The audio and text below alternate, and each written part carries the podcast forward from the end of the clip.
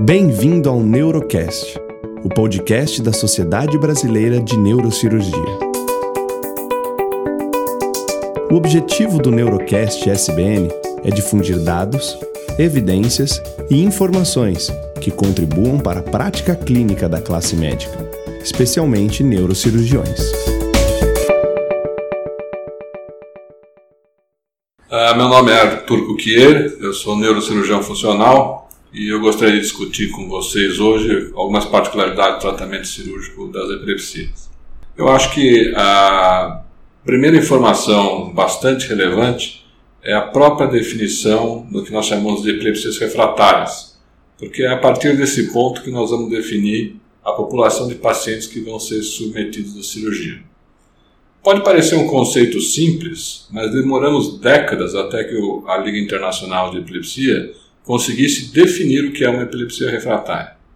Felizmente, hoje nós temos uma definição formal uh, de epilepsia refratária, uh, que foi sumarizada por Patrick Kwan e o grupo de uh, investigação da Liga Internacional, e que deixa bastante claro o seguinte: qualquer paciente que possui epilepsia e que tenha sido submetido ao tratamento com duas medicações em doses adequadas e que essas medicações em si sejam adequadas para o tipo de crise que esse indivíduo tem e que tenham falhado no controle total das suas crises, possuem epilepsia refratária. Mais uma vez, pode parecer que é um, um, uma definição simples ou mesmo às vezes desnecessária, porque todo mundo sabe quando é refratário, mas isso não é verdade. É extremamente relevante que se possa definir o que é epilepsia refratária formalmente, porque isso vai ter impacto grande nas discussões com as entidades regulatórias e com as fontes pagadoras. Uma vez que nós definimos é, é, quem são os pacientes que possuem epilepsias refratárias, nós, na verdade, estamos definindo o grupo de pacientes que vão ser os eventuais candidatos a realizar o tratamento cirúrgico da epilepsia. Em termos numéricos, no Brasil nós temos cerca de 1,1% de pessoas portadoras de epilepsia ativa. Uh, desses 1,1%, 30% uh, serão de indivíduos que possuem epilepsia refratária, de acordo com o uh, modelo que eu discuti uh, agora há pouco. De modo que nós temos algo em torno de 0,3% da população brasileira como candidatos ao tratamento cirúrgico de epilepsia. Isso só para contextualizar que, na verdade, isso é uh, um assunto de saúde pública e é um número bastante grande de indivíduos que podem se beneficiar dos tratamentos cirúrgicos. Os tratamentos cirúrgicos da epilepsia podem ser divididos em é, ressectivos, desconectivos ou modulatórios, neuromodulatórios. É, os tratamentos ressectivos é, são aqueles em que você vai então remover é, alguma porção de córtex ou estruturas entorrinais, é, visando o controle completo das crises. A vantagem é, primária dos procedimentos ressectivos em relação aos desconectivos, aos modulatórios, é de que o objetivo primário de um procedimento ressectivo é obter a cura, ou, ou, ou talvez, melhor chamando, remissão das crises do indivíduo que está sendo submetido à cirurgia. Já os procedimentos desconectivos e neuromodulatórios são, na maioria das vezes, paliativos, ou então, mais recentemente, Alguns outros mecanismos neuromodulatórios têm se mostrado curativos em até 50% dos pacientes, como nós vamos discutir mais para o final é, dessa apresentação. Os procedimentos ressectivos são basicamente divididos em ressecções do lobo temporal, ressecções extratemporais e hemisferectomias ou hemisferotomia. Começando pela epilepsia do lobo temporal, eu diria que a epilepsia do lobo temporal é o ganha-pão uh, do, cirurgião de, do, cirurgião de epilepsia. Uh, é a maneira como ele mais vai atuar, é o maior número de procedimentos cirúrgicos que nós uh, realizamos e também são os procedimentos cirúrgicos com melhores resultados no que diz respeito ao controle das crises. Nós sabemos hoje que existem certos biomarcadores positivos para melhora, melhor resposta com a cirurgia, em especial a presença da esclerose mesial temporal. Nós sabemos também que nesses indivíduos em que esses biomarcadores positivos estão presentes, muito pouca investigação, além da ressonância magnética, é necessária para que eles possam ser submetidos a cirurgia. Já em outros pacientes que possuam epilepsia do lobo temporal, como veremos também nos extratemporais, se a ressonância magnética é normal, esses pacientes vão representar uma complexidade maior para a indicação de cirurgia. Se bem que algumas décadas atrás, o padrão ouro para a definição de quem seriam os candidatos ao eletroencefalograma, o aparecimento da ressonância magnética na década de 1990 eh, mostrou-se eh, um fator eh, divisório na decisão cirúrgica desses pacientes. A partir do aparecimento da ressonância magnética, muitas etiologias já podem ser pré-definidas somente em termos de imagem e que já indicam uma, um tratamento cirúrgico para esses pacientes, como por exemplo a esclerose mesial, a presença de displasias corticais, angiomas cavernosos e tumores de é, baixo, baixíssimo grau e de crescimento extremamente lenta, como os tumores desembriolásticos é, e os gangliomas. Mas eu diria que é, a maior relevância do que nós aprendemos nos, nas últimas décadas em relação à epilepsia temporal foi dividir estes pacientes não mais de acordo com seus achados eletroencefalogramas de superfície, mas sim com seus achados de neuroimagem. Assim, nós sabemos, por exemplo, que aqueles pacientes, esses pacientes podem ser divididos em pacientes portadores de esclerose mesial de um lado, portadores de esclerose mesial dos dois lados, é, portadores de lesões específicas do lobo temporal e aqueles com ressonância normal. Os melhores resultados são obtidos naqueles pacientes onde você tem uma lesão específica, a ressonância magnética unilateral, em especial naqueles pacientes portadores de esclerose mesial unilateral ou uh, lesões específicas do lobo temporal, como por exemplo cavernomas e tumores de crescimento lento. Os pacientes do lobo temporal que possuem ressonância normal são indivíduos que vão necessitar, na imensa maioria das vezes, de registros invasivos para determinação do seu foco. Esses registros invasivos nós vamos discutir é, mais a seguir. Além disso, é, muitas das preocupações que existiam no início é, da cirurgia de epilepsia, que na verdade começou com a cirurgia do lobo é, temporal, é, hoje já são é, melhores conhecidas e representam problemas menores. A memória sempre foi um problema, um risco, quando se trata da cirurgia do lobo temporal, já que nessa cirurgia é, você é, vai fazer, atuar exatamente na estrutura principal do sistema relacionado à memória, que é o hipocampo. Hoje nós sabemos que o risco de memória é diretamente proporcional ao risco à presença ou à quantidade de déficit de memória presente no pré-operatório. De modo que se você já tem um déficit de memória no pré-operatório, o risco adicional é, é bastante pequeno. Algumas tecnologias que eram amplamente utilizadas no passado hoje não são mais utilizados na cirurgia do lobo temporal. É, no início da cirurgia de epilepsia, a maioria desses pacientes é, é, eram operados sob anestesia local, acordados. Hoje, nenhum desses pacientes é, é operado é, com anestesia local, são todos operados com anestesia geral. O teste de VADA, que era um teste relacionado à memória, também era realizado com frequência em quase todos os pacientes. Hoje, praticamente, não fazemos mais é, o teste de VAD. De modo que é, o que eu quero dizer é que houve uma mudança de paradigmas dentro da epilepsia do lobo temporal e da maneira como nós tratamos esses pacientes. Ainda hoje existem algumas discussões a respeito de quais são os melhores métodos é, é, para tratar esses indivíduos. Se nós temos que remover o córtex ou somente o hipocampo, e se somente o hipocampo, por que via? É, a verdade é que os resultados clínicos são bastante comparáveis em ambos ou em todos os modos de cirurgia. O mais importante é ter certeza que as estruturas mesiais foram removidas uh, e, em determinados casos, incluir também, em especial em crianças, uh, o córtex que circunda uh, o lobo temporal. uma vez que a, o, a cirurgia do lobo temporal é realizada, nós podemos obter sucesso em torno de 70% a 80% é, de indivíduos. Lembrando que algo em torno de 20 a 25% desses indivíduos não vão conseguir controle adequado com a cirurgia receptiva do lobo temporal e vão, mais a seguir, ser então candidatos a outros tipos de procedimento do tipo paliativo. A cirurgia do lobo temporal certamente é das mais eficazes e das mais realizadas. nos últimos anos, nós temos notado a presença de é, uma modificação é, no tipo de paciente que nós estamos vendo em nossos consultórios.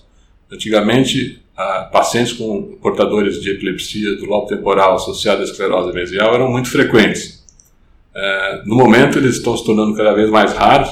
A maioria dos indivíduos que nós avaliamos hoje são pacientes que possuem ressonância normal e, portanto, como nós vimos anteriormente, de maior dificuldade técnica é, na sua investigação. Isso não é um fenômeno de São Paulo, isso é um fenômeno mundial. É, é, esses indivíduos com esclerose mesial unilateral estão quase que, vamos dizer assim, desaparecendo do mapa dos grandes grupos de cirurgia de epilepsia. Mudando de assunto para as ressecções retrotemporais, que é um assunto bastante amplo, porque, é, na verdade, é, é, se poderia dizer que é tudo menos o lobo temporal. E o lobo temporal é um lobo pequeno comparado com os outros. Então, as ressecções extratemporais são uma miríade de, eh, de ressecções feitas no, no cérebro em qualquer região que não seja o lobo temporal. Não vai caber aqui discutir lobo por lobo, é, mas é, é, óbvio que cada região do cérebro dá origem a crises específicas daquela região. E do ponto de vista de epilepsia, as, as as definições desses compartimentos são um pouco diferentes do que os compartimentos anatômicos. Então, por exemplo, o lobo frontal, que é um lobo único do ponto de vista anatômico, contém vários lobos frontais do ponto de vista de epilepsia. Assim, por exemplo, a área motora suplementar dá origem a um tipo de crise, é, a área motora dá origem a um outro tipo de crise, a área aversiva dos olhos de um outro tipo de crise, é, a área subfrontal um outro tipo de crise, a área olfatória um outro tipo de crise, de modo que dentro do que nós chamamos anatomicamente de lobo frontal, é, nós temos vários pontos epileptogênicos diferentes. Então, do ponto de vista de epilepsia, a nossa classificação é um pouco diferente. E nesse sentido, talvez a maior diferença necessária de se fazer do ponto de vista é, é, de, de epilepsia seria criar um novo lobo chamado de lobo rolândico, que incluiria a região motora, a área 4 de Brodmann, bem como a área sensitiva, as regiões 3, 2 e 1 uh, uh, de Brodmann.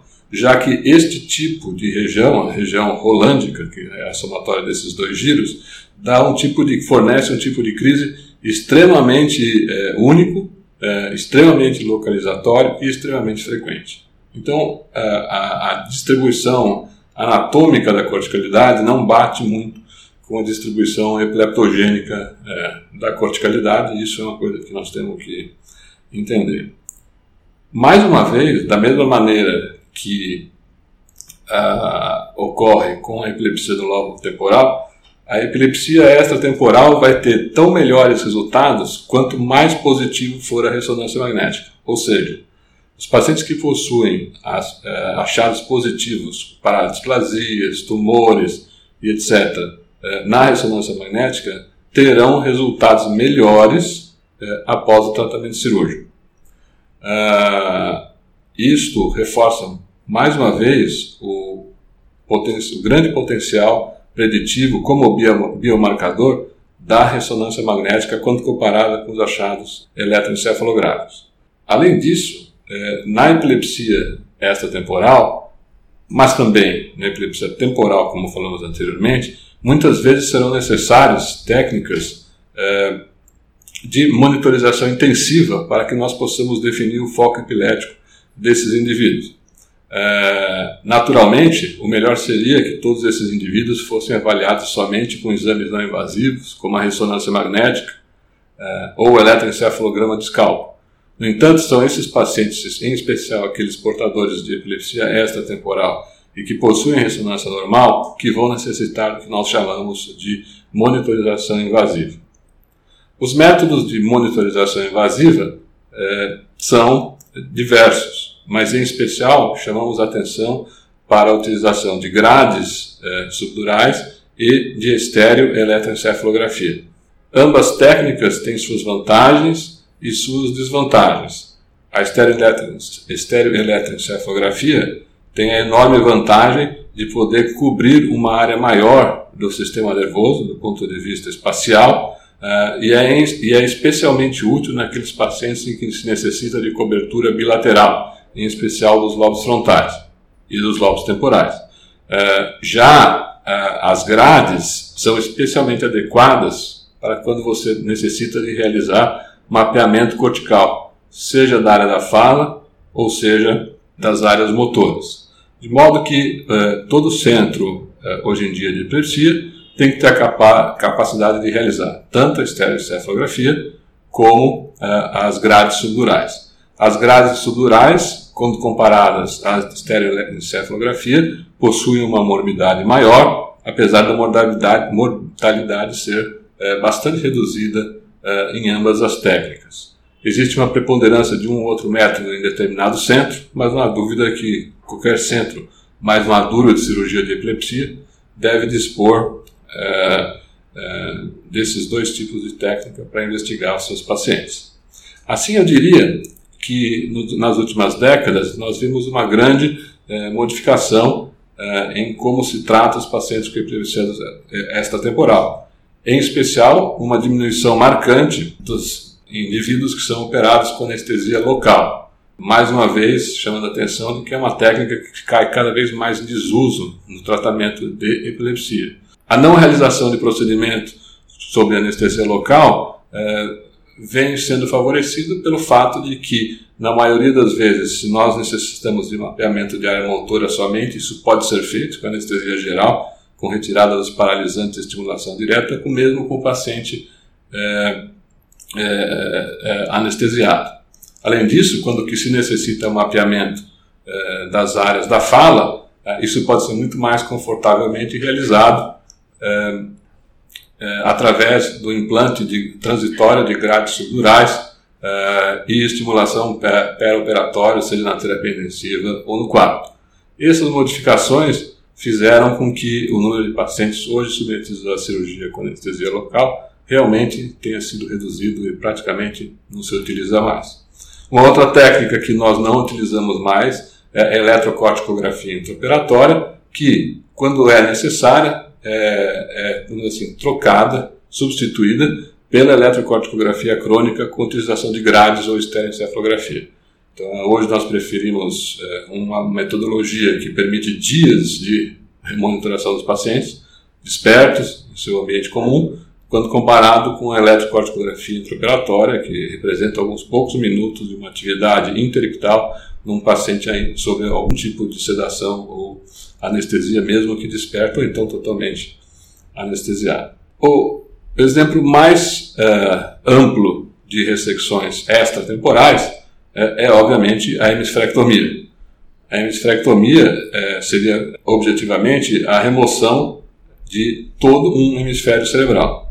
Apesar de causar certa espécie, mesmo em termos de conceito, este é um dos procedimentos mais eficazes na neurocirurgia da epilepsia a, hemisfera, a hemisferorectomia anatômica, como inicialmente proposta por Dandy, foi um tipo de procedimento que acabou sendo abandonado com o decorrer das, dos anos, não devido à sua falta de eficácia ou morbidade, mas sim por conta de seus efeitos colaterais de médio e longo prazo, a saber, a hidrocefalia e a hemociderose superficial cortical. De modo que hoje a hemisferectomia anatômica é uma técnica abandonada.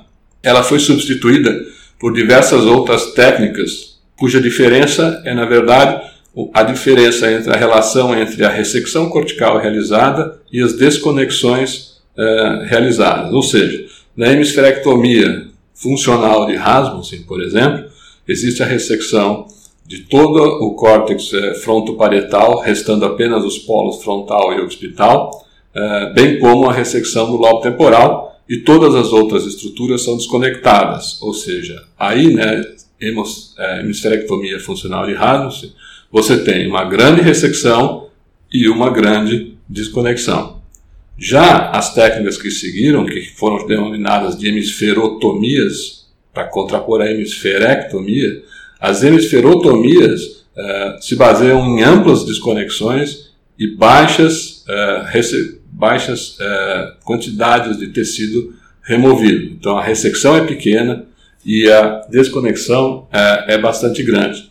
É óbvio que é, as hemisferotomias têm um porte cirúrgico bem menor que a hemisferectomia funcional. A quantidade de sangue transfundido é menor, o tempo de internação é menor, porém, é, a quantidade de indivíduos que vão necessitar uma reoperação numa hemisferotomia é bastante maior do que na hemisferectomia funcional, porque muitas vezes é difícil você fazer uma desconexão completa com a ressecção pequena, em especial, por exemplo, em pacientes que tenham deformações do sistema ventricular ou na hemimegaloencefalia.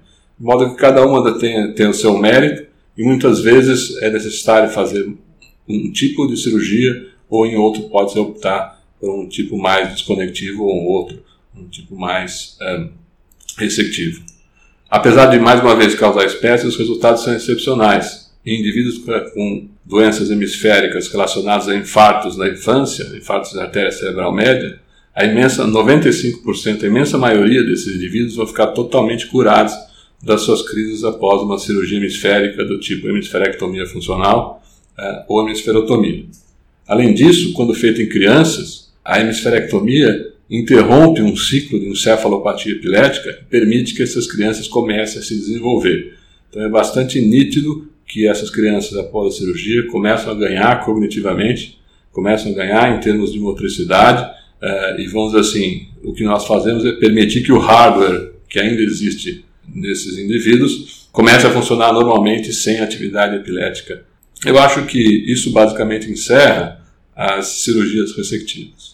As cirurgias desconectivas são aquelas em que você não remove é, nenhuma porção do tecido cerebral, mas você secciona conjuntos de fibras de modo a tentar diminuir é, a atuação da corrente epilética. São basicamente dois tipos de procedimentos: a calosotomia e as transecções subpiais múltiplas. As transecções subpiais múltiplas, como propostas por Morrell, visavam é, como que morcelar a, a, corticalidade de modo a impedir que a corrente epilética se desenvolvesse, se é, espalhasse por todo o cérebro. Já que é, era uma cirurgia mínima, vamos dizer assim, em termos de extensão, é, ela acabou sendo abandonada porque seus resultados não são bons. Já a calosostomia, onde existe uma desconexão completa dos, entre os dois hemisféricos, hoje nós sabemos que é uma cirurgia extremamente eficaz, especialmente nas crises atônicas e em especial na síndrome de Lennox-Gastaut.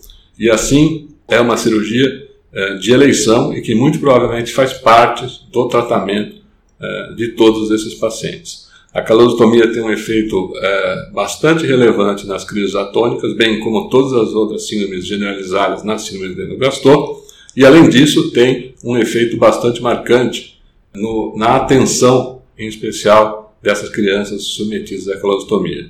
Tecnicamente, existia uma discussão sobre se deveríamos realizar uma ressecção anterior, secção anterior ou uma secção posterior ou uma secção completa, mas hoje nós sabemos que definitivamente o melhor para esses indivíduos é, é uma secção completa do corpo caloso, de modo que a discussão sobre se deveria ser mais aqui ou mais lá, hoje não é muito relevante. A calosostomia é amplamente subutilizada em nosso meio e no resto do mundo, é, no entanto, representa excelente paliação, em especial, como eu disse, nos pacientes com síndrome de Lennox-Gastaut.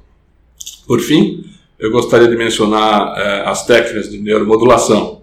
As técnicas de neuromodulação surgiram do fato de que a maioria dos pacientes que vão ser submetidos a essas técnicas ou falharam nas suas ressecções corticais ou não têm indicação de ser submetidos às ressecções corticais. As principais técnicas neuromodulatórias disponíveis hoje são a estimulação do nervo vago e a estimulação cerebral profunda.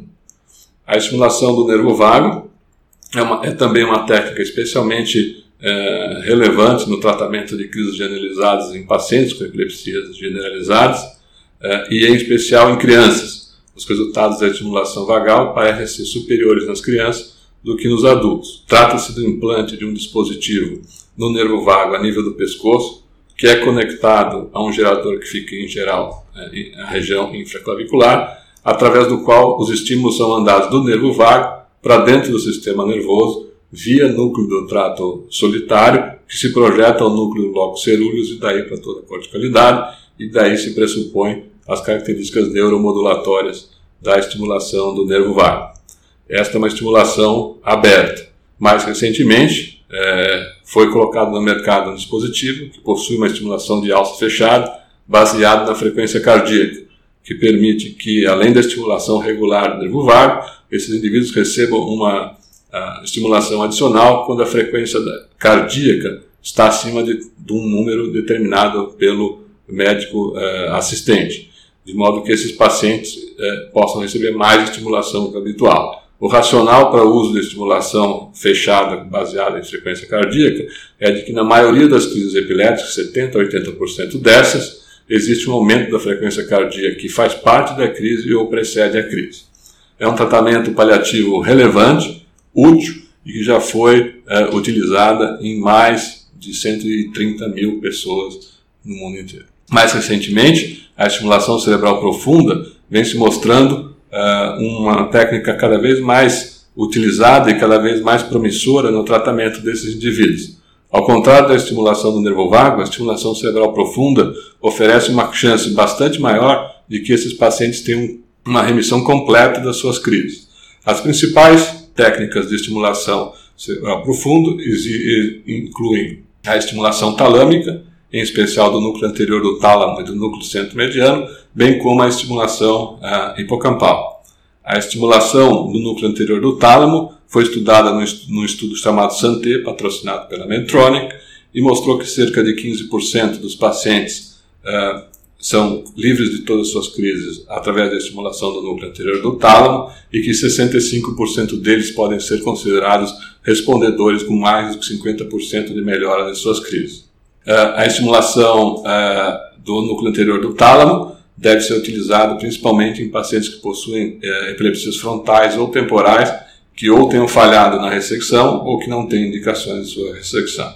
Por outro lado, o outro núcleo talâmico utilizado, o núcleo centro-mediano, tem uma característica totalmente diferente do núcleo anterior do tálamo e se espalha por toda a corticalidade e deve ser utilizado é, para tratamento de epilepsias generalizadas e não epilepsias focais. Nesses indivíduos é, por, é, que são submetidos à estimulação do centro mediano, cerca de 70% deles podem ser considerados respondedores e a média de diminuição da frequência das crises é de cerca de 80% das crises em 70% dos indivíduos, portanto, uma resposta mais robusta do que aquela obtida na estimulação do núcleo anterior do tálamo, apesar de que, mais uma vez, a população dos pacientes que são submetidos a ela são populações diferentes e dificilmente comparáveis, mas a, a, resposta à estimulação do centro mediano é mais robusta que da estimulação do núcleo anterior do tálamo. Uh, mais recentemente, uh, a estimulação hipocampal uh, vem sendo utilizada de, de, de, maneira cada vez mais frequente no controle das epilepsias do lobo temporal que não são candidatos cirúrgicos.